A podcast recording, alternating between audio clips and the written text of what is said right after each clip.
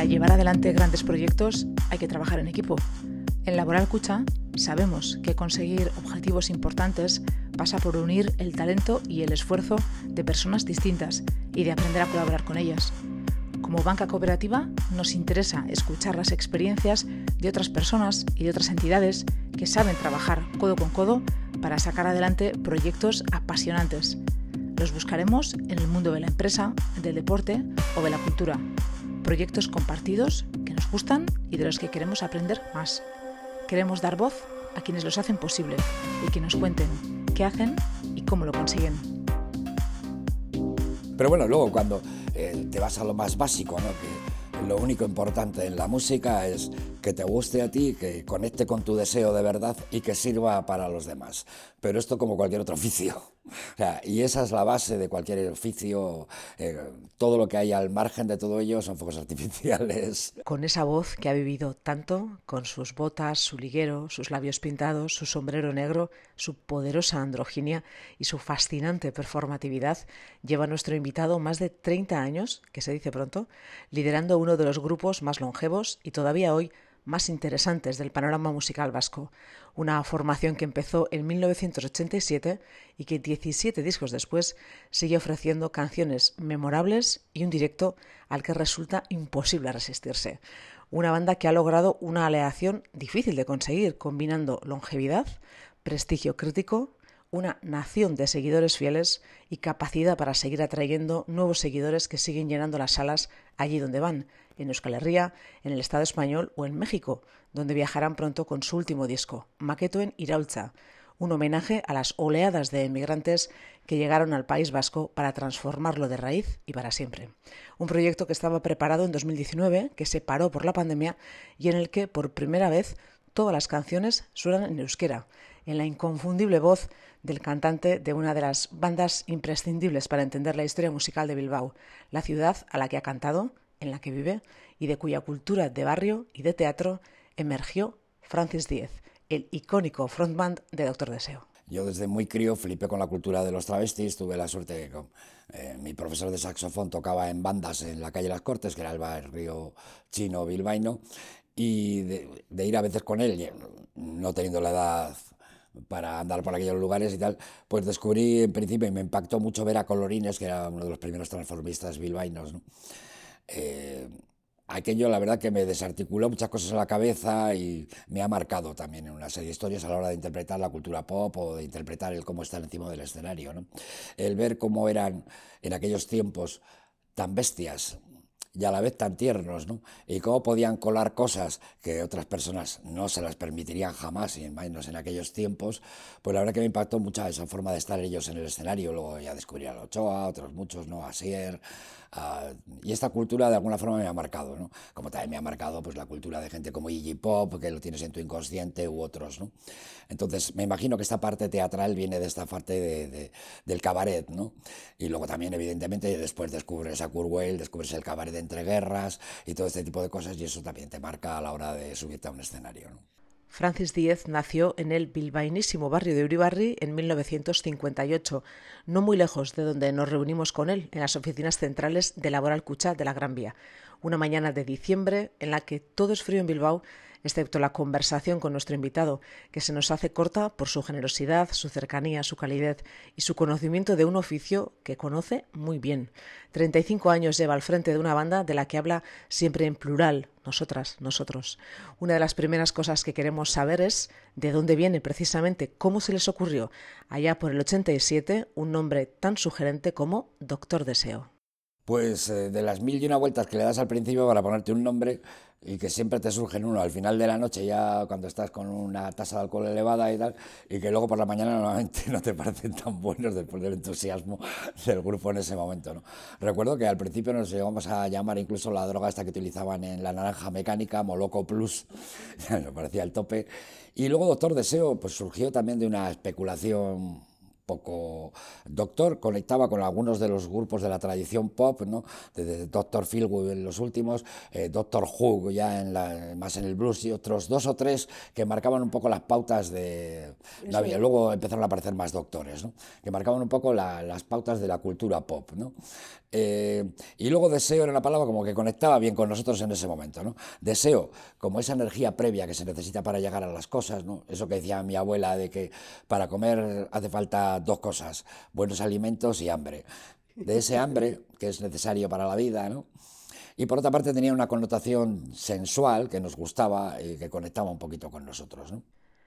Al principio se les hacía un poco raro como todo nombre artístico, pero con el tiempo, nos dice, se les fue haciendo normal.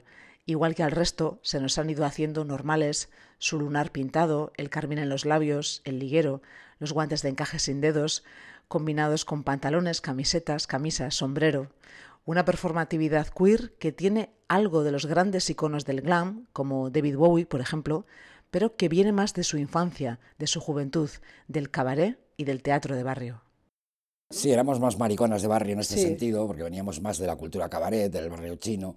Y luego también, pues, eh, eh, depende de dónde vengas, pues tienes ciertas aficiones. Yo siempre tengo la afición a pintarme desde muy crío o a ponerme las bragas de mi hermana. El disfraz está en parte Si tienes una madre muy poderosa también, que es la que marca las pautas, pues también te marca en tu forma de entender el mundo y en tu forma de descodificar y pues quizá te resalte más tu parte femenina, o tienes menos figura paterna y más figura materna. Estos son casualidades también que ocurren y que las heredas y las sacas el máximo partido.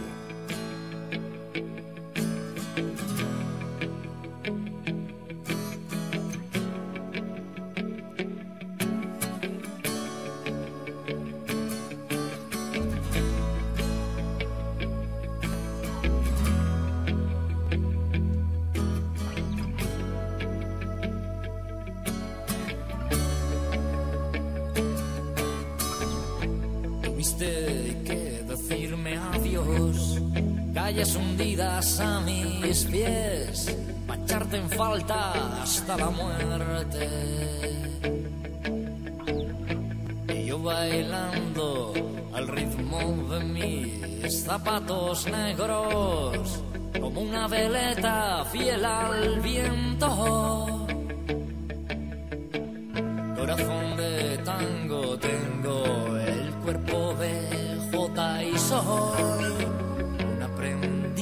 sinvergüenza. En brazos de la soledad vendió su alma al diablo. Y tú y yo brindando por un adiós.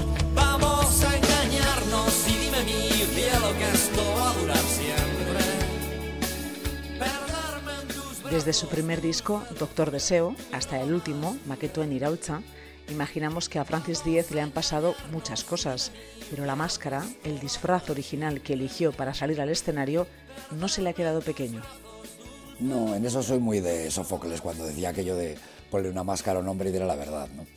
Eh, los carnavales no lo indican, ¿no? Entonces, no, no, solo se me ha hecho pequeña, sino que me gusta la máscara, ¿no? Yo a veces suelo decir o cuento, ¿no? Que dicen, eres tú mismo y tal. Digo, bueno, hombre, vamos a ver, yo mismo es un concepto muy pequeñajo, ¿no? El concepto que uno tiene de sí mismo, del yo y todas estas cosas suele ser muy pequeñajo, ¿no? Entonces a mí me encanta el, ese momento de transición en el que hay una máscara, en el que te colocas de una manera, de una forma, porque luego subes al escenario, dejas el yo aparcado y surgen cosas mucho más grandes, ¿no? Eh, que yo mismo a veces me miro y digo, joder, yo no soy esa, que tú te imaginas y tal, pero eso es lo que me gusta, que me sorprenda, ¿no? Y que pueda ampliar mucho más la gama del yo y de todo este tipo de cosas, ¿no? Sí, que sea una máscara también bastante flexible para permitirte eh, crecer dentro. ¿no? Y vivir en muchos territorios, ¿no? Y vivir en muchas cosas y en muchas sensaciones y emociones distintas y ponerte en la piel de aquí y de allá. Eh, entonces es mucho más fácil. Es travestirse finalmente, que también. Sí, es trasvestirse el último Eso término. sí, sí, sí, que también cuando escribes. Y es ponerse esa máscara para que ocurran cosas mucho más poderosas que la pequeñez del yo, ¿no? Que en los discos y en los conciertos de Doctor Deseo ocurren cosas poderosas es un hecho que han reconocido tanto la crítica musical como el público, que nunca les ha fallado ni en Euskal Herria, ni en España, ni en países como México, donde terminarán la gira de su último disco. Francis Díez no duda de que parte de ese éxito se debe a un elemento mágico que no siempre acompaña, la suerte. Yo suelo decir así que el mal chiste de que somos estrictamente marxistas, y esto lo hemos hecho con, mucha intensidad, de Groucho Marx, aquello que decía que naciendo de la nada hemos alcanzado las más, altas miseria. cotas de la miseria. Pero el camino ha sido largo, ¿no? En ese llegar a las más altas cotas de la miseria, porque en la música hay mucha miseria, eh, el camino ha sido largo, que es lo que más desea un músico, que aquello que quieres eh, te dure, ¿no? que no sea una cosa fugaz y que aparezca y desaparezca con mucha rapidez cuando lo llevas muy dentro. ¿no? Entonces no nos podemos quejar en ese sentido. Y ahí cada vez tengo más claro que tiene que haber un factor de suerte. Y no sé por qué nosotros hemos tenido suerte. Hay otros factores que también tienen que estar, como el trabajo, la intensidad, la dedicación, pitos flautas. Pero es que he visto a tanta gente que también lo ha hecho y no le ha salido, que hay un factor de suerte. Y en esto solo se puede estar agradecido. ¿no? A todos esos elementos que menciona nuestro invitado, trabajo, intensidad, dedicación, añadiríamos al menos uno más, un poderosísimo directo en el que todo el grupo da cada noche lo mejor de sí. No, esto es una de las cosas claves de, este oficio. ¿no? Nosotros tenemos una cosa, también incluso hacemos un pequeño ritual previo entre nosotros, de abrazarnos, de, para que desde el momento cero, desde que te subes al escenario, estés ya metido dentro y a saco. hay gente que dice, ah, para tercera canción ya le he cogido el punto. No, no, la tercera, nada. Desde que entras, desde que haces tu aparición y paseas, ya tienes que estar dentro y a partir de ahí tiene que ocurrir algo poderoso y potente, ¿no? Tiene que conectar con algo de dentro y tiene que estar conectando con lo que ocurre también fuera, ¿no? Entonces, mientras esto ocurra, seguiremos. Cuando esto deje de ocurrir, esto es lo más importante para nosotros. Eso es lo más importante, dice nuestro invitado, darlo todo sabiendo que en el negocio de la música no hay garantías de nada. Cuando la copa de los sueños está vacía y miles de abejas jugando en las tripas me roban las noches.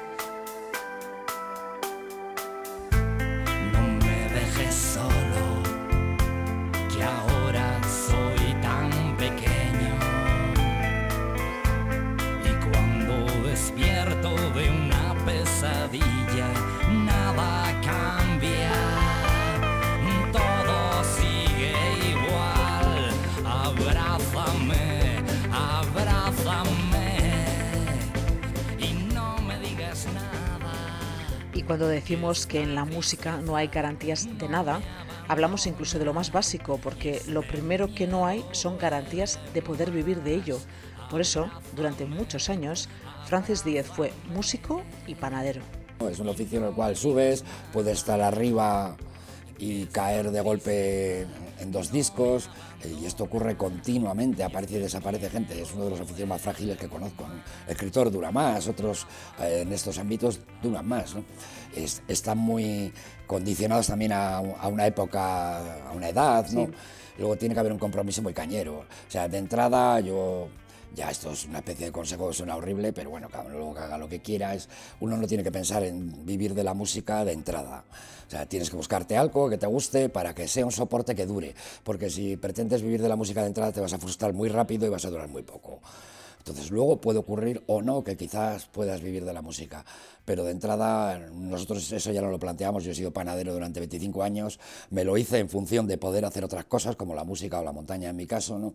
Solo trabajaba tres días, es una cosa que yo lo construí, una forma de hacer pan integral y que me vino muy bien para pisar suelo y para estar muy, no despegar también del suelo, porque la música es uno de los oficios, también de los pocos oficios que no hay técnicos de prevención de riesgos que te indiquen cuáles son los problemas con los que te puedes encontrar. Entonces, casi todos los problemas serios de la música son las cosas que desean el común de los mortales y luego te puedes encontrar con problemas muy requete serios, porque nadie te lo ha explicado, ¿no? Y tú vas con alegría a meterte de cabeza en todos ellos, ¿no? El desorden, la fama, la noche, la eterna adolescencia, la que ha cantado siempre el rock, la música, incluso o quizás sobre todo cuando va bien, tienen muchos peligros, incluidos los de la vanidad. Yo suelo decir que 10 halagos a todo el mundo le va bien para la autoestima, pero 200 te pueden convertir en un imbécil, con una y un adicto a todo este tipo de cosas rapidísimo. Y claro, cuando encima vienes de la timidez y has sido invisible como el común de los mortales y de pronto pasas a ser Dios, o sea, y todo el mundo te considera que eres hasta guapo, o sea, es que flipas en colorines, claro. Y hay un momento en que se te va la pinza y dices, pues bueno, algo tendré. No, entonces, eh, claro, tienes que haberte equivocado unas cuantas veces y haber reflexionado al respecto y haberte hecho daño para saber que por ahí no es la cosa, ¿no? Pero esto, claro, nadie te lo explica de antemano. En cualquier otro oficio, tú eres un albañil y ya te dicen, pues el arnés aquí, el casco allá, si tienes bullying por el empresario, el sindicato, o sea, está todo mucho, está todo mucho más tabulado, ¿no? O en cualquier oficio, ¿no? Estás con el ordenador, te dicen el ángulo del codo, las veces que tienes que pestañear y de todo. Y aquí no, es todo alegría y jauja, y fiesta continua y tal, y no se puede perder suelo con muchísima facilidad. Nos dice nuestro invitado que como aficionado a la escalada sabe de lo que habla. Francis Díez ha subido y bajado muchas montañas en muchos países del mundo, un deporte de altura que le ha ayudado a mantener los pies en la tierra. La escalada me viene de cine, ¿no? Porque me vuelve al animal más primario, ¿no? Tú estás escalando y lo primero que piensas es no matarte. O sea, vuelves al instinto de supervivencia básico. Segundo es casi el gesto, ¿no? El movimiento, cómo solvento esto, cómo me muevo, el viento te pega, el frío, el calor, la sensación de que estás en un entorno un poco más salvaje, que tienes que estar muy alerta en todo eso en lo que estás metido y por lo tanto desaparece casi el mundo y vuelves a algo muy primario, ¿no? Entonces eso va muy bien porque la antítesis es la composición, ¿no? donde la cabeza está dando vueltas como un tío vivo a una velocidad impresionante y tú estás más parado que ni sé. Entonces lo uno eh, me ha venido muy bien, pero no son cosas que haya elegido, son casualidades. Además de mantenerse a ras del suelo, su afición por la montaña le ha permitido viajar y conocer estilos musicales de todo el mundo, con los que ha alimentado su propia creatividad me interesa, me estimula, tanto lo primario como lo del medio como lo último. ¿no? Y lo último me interesa muchísimo, ¿no? Y estoy siempre, y es lo que me estimula además. Y luego también de otras culturas anexas, ¿no? Como puede ser el cabaret entre guerras, como puede ser el tango, como puede ser el bolero, u otras muchas cosas, ¿no? O vas y escuchas, eh, yo cuando voy a países como Irán o como Mali o como otros sitios, lo primero que hago también en un momento dado es irme a las discotecas a ver qué es lo que se cuece, qué hacen los DJs de allá y cómo están mezclando su música popular y a dónde la han llevado, ¿no? Y la verdad que ese tipo de cosas son las que me estimulan es el alimento de muchas cosas, ¿no? Y tienes que tener un coco muy inquieto, porque a veces si tú solo te limitas a cuatro referentes, se te notan demasiado los referentes. Entonces es mucho mejor tener una cultura más abierta y curiosa de aquí y de allá y, lo, y vas jugando sin ningún prejuicio, ¿no? Otra cosa que le ha ayudado en su proceso creativo nos dice, entre risas, que no le ha venido mal tener una fenomenal mala memoria. Y yo además tengo una cosa buena, ¿no? Eh, que me dio muchos problemas de niño, pero ahora me va muy bien. Yo tengo un déficit de un tipo de memoria, pero vamos, una barbaridad. sería enfermizo incluso. Eh, no sé si ahora se me diagnosticaría como un niño con déficit de atención. Pero vamos, ese déficit lo he tenido siempre. De crío me supuso muchos problemas en esa cultura que había que repetir todo como un papagayo y yo no era capaz, con lo cual te crees que eres el más tonto del mundo porque no entras ahí. Sin embargo, con el tiempo eh, eh, me ha venido muy bien. cuando leí que Einstein tenía un problema similar y Einstein decía, quien quien recuerda copia, quien olvida crea. Y joder, si lo ha dicho Einstein. y me doy cuenta que me pasa lo mismo, ¿no? Eh, yo copio como un campeón, como todo Cristo. Pero como copio tan mal, porque no sé copiar la literalidad de las cosas, me ha dotado la naturaleza. Entonces, claro, yo voy y digo, ¿qué os parece esto? Como Chill Mafia, yo qué sé, o como Lurry, ¿qué os parece? Y tal. Todos me miran como, ¿qué? a mí me parece que lo he copiado clavado, pero lo he copiado tan mal, porque en realidad con lo que me quedo solo es con el sabor que me ha producido esa música, con la emoción que me ha producido, con la sensación. Claro, eso, ya es tuyo, claro. Entonces, ese déficit de memoria me ha venido muy bien para copiar fatalmente como un campeón y, y parecer que es tuyo. Igual que le ha ayudado otra cosa que también le hacía sufrir de niño y que a mucha gente que le ha visto sobre un escenario le podría sorprender, la timidez la mayor parte de la gente que las monta pardas sobre el escenario viene de la timidez, ¿no? Gente muy extrovertida lo hace muy bien para muchas cosas, pero en un escenario se encuentra como un, a veces como un elefante en una cacharrería, no se encuentra tan cómodo. Entonces, eso que tanta guerra te da de adolescente y tal, luego lo conviertes en un aliado, te hace ser mucho más observador de las emociones tuyas y de los demás, cosa que una persona más extrovertida pues no es. Entonces, para este oficio, muchas de estas cosas que fueron taras en un momento, eh, luego son ya totalmente mis aliados, ¿no? Entre otras cosas, mi déficit de memoria, que tantas cosas, tantos problemas me ha dado en muchos ámbitos. Jugando sin ningún prejuicio, como nos decía, ha conseguido Doctor Deseo su particular sonido en el que se mezcla desde el cabaret o el paso doble hasta el glam, el rock, el vals o el tango, todo lo que Francis Díez considera en un sentido amplio la música pop. Nosotros siempre nos consideramos deudores de la cultura pop y llamamos a estos a la popular music. Esto es como lo entienden los americanos, los ingleses no lo entienden así. Los ingleses hacen la distinción a raíz de los Rollins y los Beatles, de lo que era rock, los Rollins, y lo que era pop, los Beatles. Un concepto un poco deslavazado, porque luego la parte más obrera y trabajadora, digamos, los que venían de ser proletarios eran los Beatles, realmente, y, y los Rollins venía de una clase más acomodada, ¿no? Pero bueno, eh, los americanos, sin embargo, lo han tenido más claro. Siempre le llaman popular music aquello que surge en los años 50 con Chuck Berry, con toda esta cultura del rock and roll negra, Fast Domino, con la Chess Records y tal, que genera ese concepto de rock and roll, que es una rebelión juvenil que empieza frente a una gerontocracia que había en aquel momento social, eh, se empieza a reivindicar que la juventud existe porque hasta ese momento solo era una cosa de tránsito y de paso y no existía, que existe el amor, que existe, que eran, era gente joven, trabajadora, ¿no? que, que dejaba su vida ya trabajando y sin embargo no tenían derecho absolutamente a nada, ni a reconocerse sus emociones, ni, su, ni todas esas cosas que ocurrían, ¿no? que eran nuevas, por otra parte, ¿no? porque sus padres no los habían tenido ese tipo de problemas, habían tenido otros. Eh, surge ahí, luego esta música evoluciona hacia, yo qué sé, el soul de la Motown y de, Atlantic, eh, en, los a la psicodelia de los 60, eh, en los 70 surge el hard rock, surge la música disco, surge incluso a finales ya la electrónica, ya incluso el hip hop empieza a surgir con África Bambata y toda esta cultura que ya luego en los 80 ya con el punk, con otras muchas cosas que se va desarrollando hasta ahora, ¿no? Y que abarca todo, ¿no? Desde la electrónica eh, al hip hop, a, los guitarreos, a lo que llaman rock, a lo que llaman metal, a lo que llaman... Es una cultura donde, mm, digamos que el formato en el que se expresa es la sencillez y tiene que ser así. De hecho, cuando se ha desmadrado mucho, como ocurrió con el sinfónico, con el jazz rock en los 70, tuvo que venir el punk o el hip hop a poner orden y decir, volvamos a lo básico, que esto es así. ¿no? Y es elevar las cosas que ocurren a diario al nivel de categoría. ¿no? Ya no voy a hablar de arte, sino de categoría, sin más. No pretendemos tanto como ir haciendo arte a todas horas, eso se lo dejamos a los artistas. ¿no? Igual somos más artesanos. ¿no? De hecho, desde Chuck Berry a ahora mismo la música electrónica, desde Chuck Berry, por ejemplo, a los Chill Mafia, la diferencia es escasa.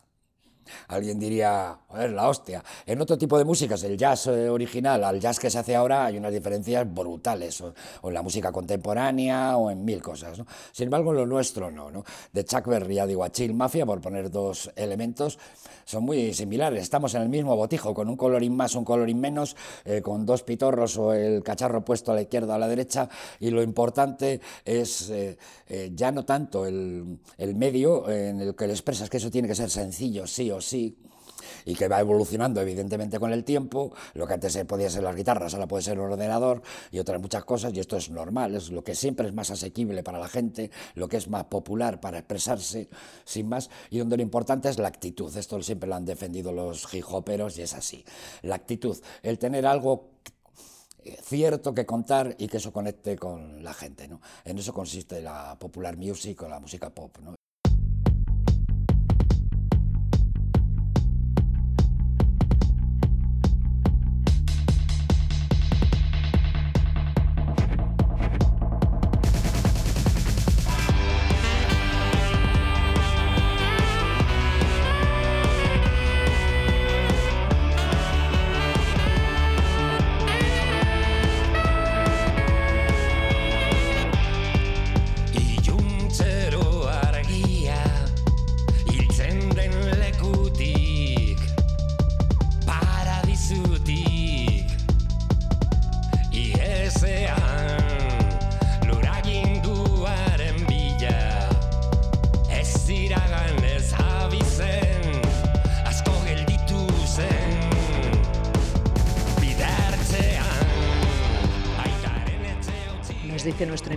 Que si algo no lo sienten, no lo cantan. Si lo cantan, añadiríamos, es que lo sienten. Y más importante, que consiguen hacerlo sentir.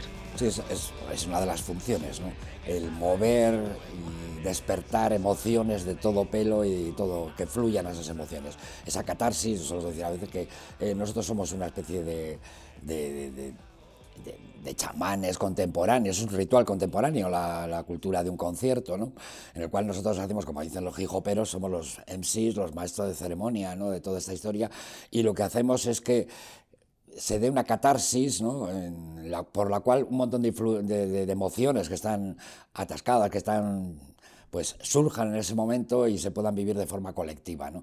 Esa quizás sea una de las funciones más importantes de la música. Abiertos a las influencias musicales de todo el mundo y de todas las corrientes de la música, produciendo discos interesantes cada dos o tres años y dándolo todo cada noche, Doctor Deseo ha conseguido una nación de seguidores y seguidoras que les ha acompañado desde la primera a la última gira, la de Maqueto en Iraulza, que contó con el apoyo de Laboral Cucha.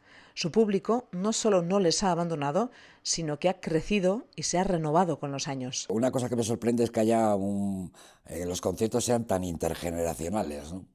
Evidentemente, gente de nuestra generación queda menos, porque la gente pues, va perdiendo sus ganas de ir a los conciertos, pero quedan gente que los conoces desde el principio y que llevan una trayectoria con nosotros larguísima y los reconoces a veces. Pero lo que más me llama la atención es que se renueven las generaciones y que en las primeras filas a veces haya generaciones muy jóvenes. ¿no?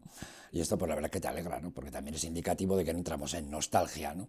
que es una de las cosas en las que la música es muy fácil que ocurra. ¿no? Y que Francis Díez espera que no les ocurra. Sí, para nosotros es importante además también trabajar desde nuestro ámbito. O sea, no queremos ir eternamente jóvenes, sino desde nuestra visión, desde nuestro momento poder aportar algo. Esto en general en la música no ocurre. La mayor parte de los, grupos que llevan mucho tiempo solo transmiten nostalgia, incluidos los Rollins. Pero algunos músicos sobrepasan eso, por ejemplo, estoy pensando en Leonard Cohen, que fue capaz de transmitir desde sus últimos conciertos algo que incluso no había sido capaz de transmitirlo de más joven, o me viene a la cabeza Chabela Vargas o, gente como Tom Waits, ¿no? O sea, que son capaces de transmitir a partir de un momento y una edad algo más poderoso incluso de lo que eran capaces de transmitir antes, ¿no? Chabela Vargas con 90 años en el concierto de Nueva York, hasta sus silencios eran de ponerte los pelos como escarpias, ¿no? Era toda una vida destilada y darte unas gotitas de toda una vida de dolor, de, superaciones, de placeres, de confusiones, de, de angustias, ¡plac! Toma, ¿no? Esto lo consigue muy poca gente. Entonces no sé si lo conseguiremos o iremos por otro camino. Si nos preguntaran o quisiéramos apostar, apostaríamos sin duda a su favor cuando nos despedimos de nuestro invitado en el bullicio bilbaíno, pensando en lo corta que se nos ha hecho la conversación. Lo hacemos deseando que la carrera de Doctor Deseo sea larga, llena de grandes hallazgos musicales y de encuentros con su público todavía mayores. La verdad es que no nos cuesta imaginar más Doctor Deseo y menos todavía nos cuesta desear que lo que han hecho que funcione durante tantos años les dure y nos dure muchos, muchísimos años más.